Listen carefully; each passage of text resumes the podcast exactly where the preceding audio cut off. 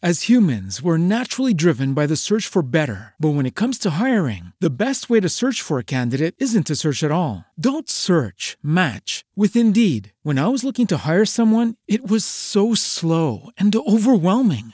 I wish I had used Indeed. If you need to hire, you need Indeed. Indeed is your matching and hiring platform with over 350 million global monthly visitors, according to Indeed data, and a matching engine that helps you find quality candidates fast. Ditch the busy work. Use Indeed for scheduling, screening, and messaging so you can connect with candidates faster. And Indeed doesn't just help you hire faster. 93% of employers agree Indeed delivers the highest quality matches compared to other job sites, according to a recent Indeed survey. And listeners of this show will get a $75 sponsored job credit to get your jobs more visibility at Indeed.com slash podcast. That's Indeed.com slash podcast. Terms and conditions apply. Every day, we rise, challenging ourselves to work for what we believe in. At U.S. Border Patrol, protecting our borders is more than a job, it's a calling. Agents answer the call, working together to keep our country and communities safe. If you're ready for a new mission, join U.S. Border Patrol and go beyond. Learn more at cbp.gov/careers. Hoje, no podcast do Quem Ama Não Esquece da Band FM. A vida pode mostrar que somos muito mais fortes do que podemos imaginar. Na Band FM, quem ama não esquece.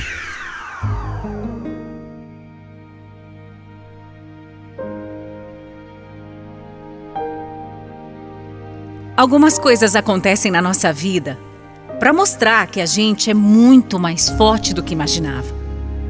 Hoje eu me vejo numa situação totalmente inesperada e um tanto quanto desesperadora também. Mas eu decidi lutar até o fim e eu não vou perder esperança de que as coisas vão se resolver. Faz alguns anos que eu conheci o Maurício, na academia onde eu malhava. Ele não era nenhum fortão, desses que a gente vê por aí, não. Cheio de músculo. Eu acho que justamente por ser mais gordinho e estar tá num ambiente cheio de gente sarada, ele ficou com vergonha de chegar para conversar comigo. Mas eu reparava que ele vivia me olhando e eu achava aquilo fofo. Tanto que um dia, aproveitando que a gente estava fazendo exercício em aparelho perto, eu fui lá e puxei papo. Alguma coisa me dizia que eu deveria me aproximar dele. E meu sexto sentido não se enganou, não. Aquele cara, que até então era só um desconhecido na academia, iria se tornar o grande amor da minha vida. A partir daquele primeiro contato, a gente não se soltou mais. Trocamos telefone, saímos e depois de uma semana eu já tinha sido pedida em namoro. O Maurício era o cara mais carinhoso e gentil que eu já tinha conhecido na vida. Mas a qualidade mais incrível, e a que eu mais admirava, era o fato dele ser uma pessoa do bem, uma pessoa que sempre queria fazer o bem, mesmo que para ele não fosse o melhor. Ele sempre me dizia, Kátia, a gente recebe o que a gente dá. Ele era assim.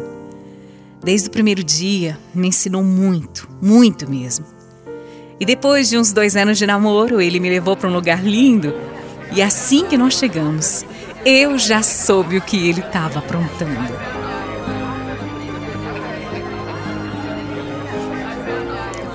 Meu amor, nesses dois anos, eu posso dizer para você que foram os dois anos mais felizes da minha vida. Eu fui o cara mais feliz desse mundo. Mas eu sei que isso é só o começo.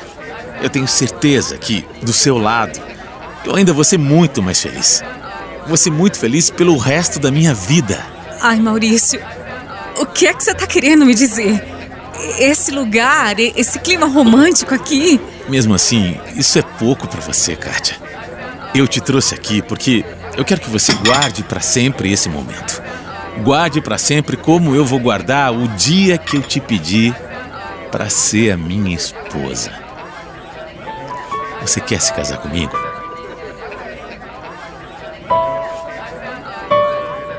Ah, até hoje meu coração fica apertado quando eu lembro daquilo. quando eu lembro dessa conversa que a gente teve. Claro que na hora foi o momento mais emocionante de todos e eu aceitei na mesma hora. Eu também não tinha dúvidas de que ao lado dele eu ainda seria muito mais feliz. A fase de ir atrás das coisas do casamento foi a fase mais gostosa de todas, deliciosa. A gente não tinha muito dinheiro na época, mas pensa que isso era motivo de tristeza? Imagina que nada. Maurício fazia tudo ser divertido, ser gostoso. E quando a gente ia ver alguma coisa que não dava pra gente ter ou comprar, ele tornava o um momento engraçado. E eu ria tanto que eu nem conseguia me chatear com isso. Ele brincava: Não dá para ter o bolo de quatro andares. Põe bolo de pote na mesa, Kátia. Tem nada não. não tem dinheiro para comprar aliança, cara. A gente faz anel de arame mesmo. E assim ia.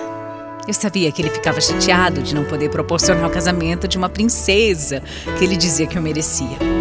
Mas ele não se batia também, viu?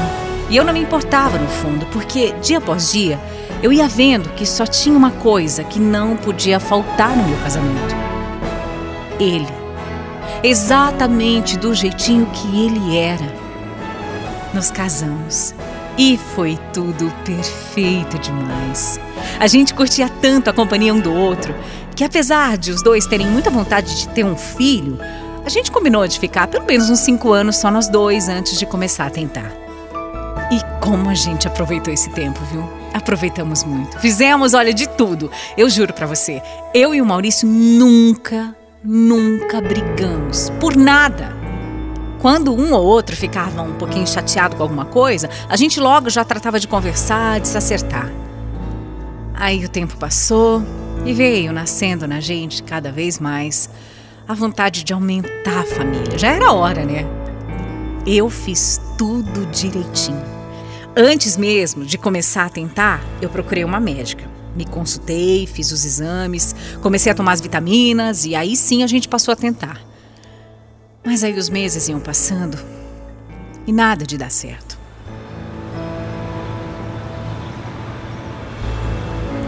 Oh, meu amor, eu sei que você fica ansiosa, mas confia na vontade de Deus, Kátia. Confia em Deus. Ele sabe a hora certa. Tudo tem sua hora certa, tudo acontece na hora certa. Acredite. Ah, mas, poxa, Maurício, nós dois somos saudáveis, tá todo mundo bem e a gente tenta, tenta, tenta tanto. Sabe o que eu acho? Eu já falei isso para você. Você precisa só relaxar um pouco. Não precisa ficar pensando, pensando toda hora nisso, sabe? Você mesma disse que nós não temos problema nenhum. Nós somos saudáveis, então fica calma. Logo, logo nosso filho tá aí. Enquanto isso, vamos continuar fazendo o que a gente faz de melhor. Vamos aproveitar a nossa vida, meu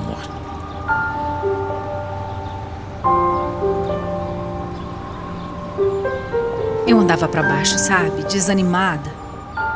Também, depois de quase um ano tentando, era normal que eu ficasse chateada, né? Mas o Maurício. O Maurício mesmo. Eu sabendo que ele também se frustrava todo mês, ele não demonstrava. Ele continuava me apoiando, me ensinando a ser paciente e principalmente me ensinando a ter fé, né? Muita fé. Um dia, eu tava assim meio brocochô, sabe? Meio desanimada. Ele me convidou para ir no barzinho. Era uma quarta-feira e eu tava super cansada, tava cansada do trabalho. Mas ele insistiu tanto, disse que ia ser bom pra gente, que a gente ia passear. Se eu soubesse. Ai, meu Deus. Eu daria tudo para voltar naquele dia e recusar o convite dele. Só que eu não recusei. Eu fui. E lá as nossas vidas mudaram. Era já tarde da noite quando dois homens começaram a brigar numa mesa perto da gente. Sabe esses caras que você bate o olho e você vê que gosta de confusão? Eles estavam lá. Estavam lá discutindo sobre sei lá o quê. E cada vez mais exaltados, até que começaram a trocar soco, chute. Era uma confusão só. Até que um deles, eu não vi direito, foi, foi muito rápido, sabe? Questão de segundos mesmo. Eu e o Maurício já tínhamos até levantado para ir embora. A gente já estava na porta. E aí um deles tirou uma arma da cintura. Uma arma. Num bar fechado, imagina isso. todo mundo se afastou. Mas um segurança chegou correndo para tentar desarmar o maluco e aí. Eu ouvi um tiro. O mundo todo parece que ficou em silêncio de repente. E foi quando eu olhei para o meu lado. E o Maurício estava caído. Ele tinha sido atingido pela bala. Bala que não era para ele, mas que foi direto direto para a cabeça do meu amor. Eu quase não me lembro do resto, porque foi uma confusão, foi uma correria. Os homens do bar segurando o brigão que tinha tirado, um funcionário da casa dizendo que já tinha ligado para ambulância. E eu. Eu estava em estado de choque. Eu estava olhando para o meu marido, jogado no chão.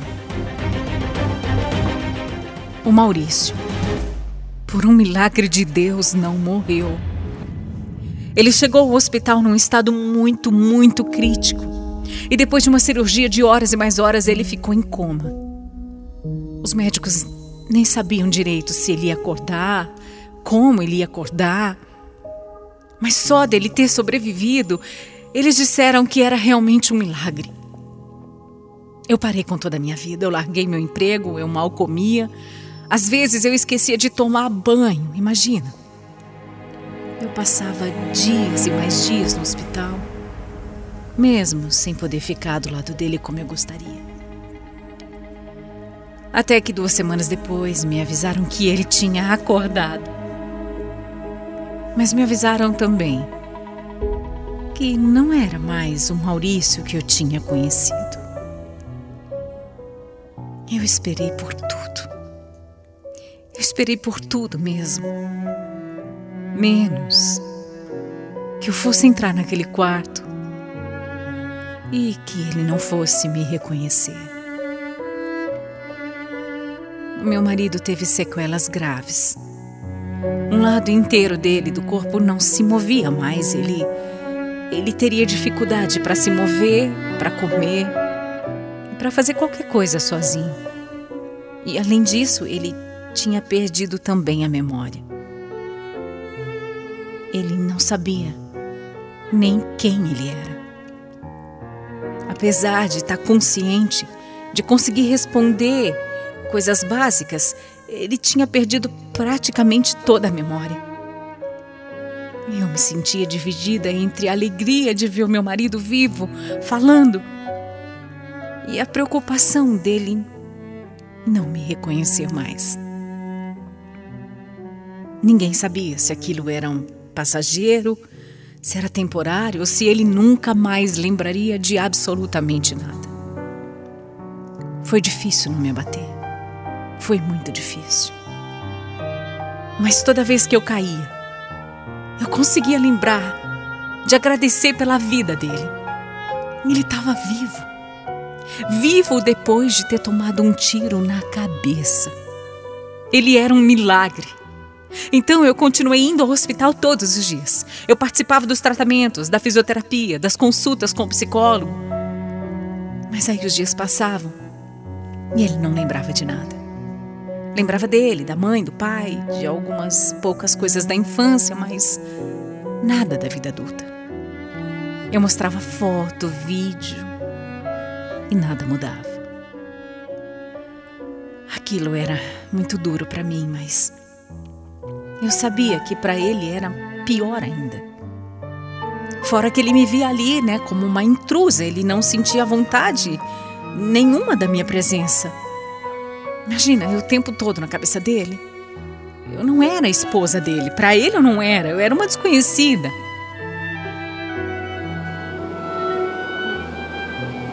Não, olha, Kátia, eu te agradeço muito, muito mesmo, por tudo que você tem feito por mim. Eu nem consigo imaginar como está sendo difícil, mas. Olha, eu queria dizer. Eu queria te dizer que eu te liberto desse compromisso. Como assim, Maurício? O que, que você está dizendo? Você é nova, você tem uma vida inteira pela frente. Precisa ficar aqui esperando que o seu marido se recupere. Porque a gente nem sabe. A gente. A gente não sabe se isso vai acontecer. Não, eu não vou embora, Maurício. Não importa o que aconteça, eu não vou embora. Me perdoa. Me perdoa, Kátia. Me perdoa por não lembrar. Eu. Eu juro pra você que eu tento. Eu juro.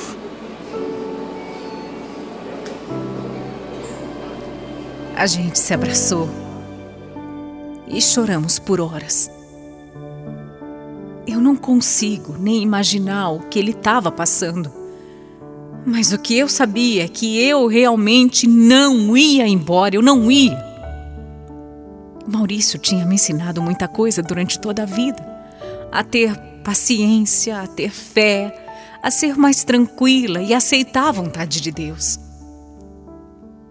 Depois desse acidente, ele me ensinou mais ainda. Me ensinou a não desistir, a ser forte, a ter esperança. O Maurício teve alta depois de quase dois meses de tudo que aconteceu. Ele voltou para casa da mãe dele. Ele não quis ir para nossa casa e eu entendi o porquê. Ele ainda não se sentia à vontade, mas eu ia todos os dias para a casa da minha sogra e aceitei que uma hora ou outra ele ia voltar para nossa casa. Ele ainda não recuperou a memória e, sinceramente, eu acho que nunca vai. Tudo bem. A gente vai levando, né? Vai se conhecendo de novo e eu vou mostrando para ele mais uma vez quem eu sou e quem é a mulher por quem ele se apaixonou. Eu mostro as nossas fotos, os nossos vídeos. Eu até levo ele para lugares que a gente visitou juntos. E assim eu vou até o último dia da minha vida. Não importa o que aconteça, não importa. Eu vou ficar ao lado dele para sempre, mesmo que não seja mais como eu estava acostumada, né? Mesmo que ele nunca mais me queira como mulher, eu vou ficar. Eu vou ficar porque, como eu disse, ele me ensinou tudo nessa vida. A única coisa que ele não me ensinou foi a viver sem ele.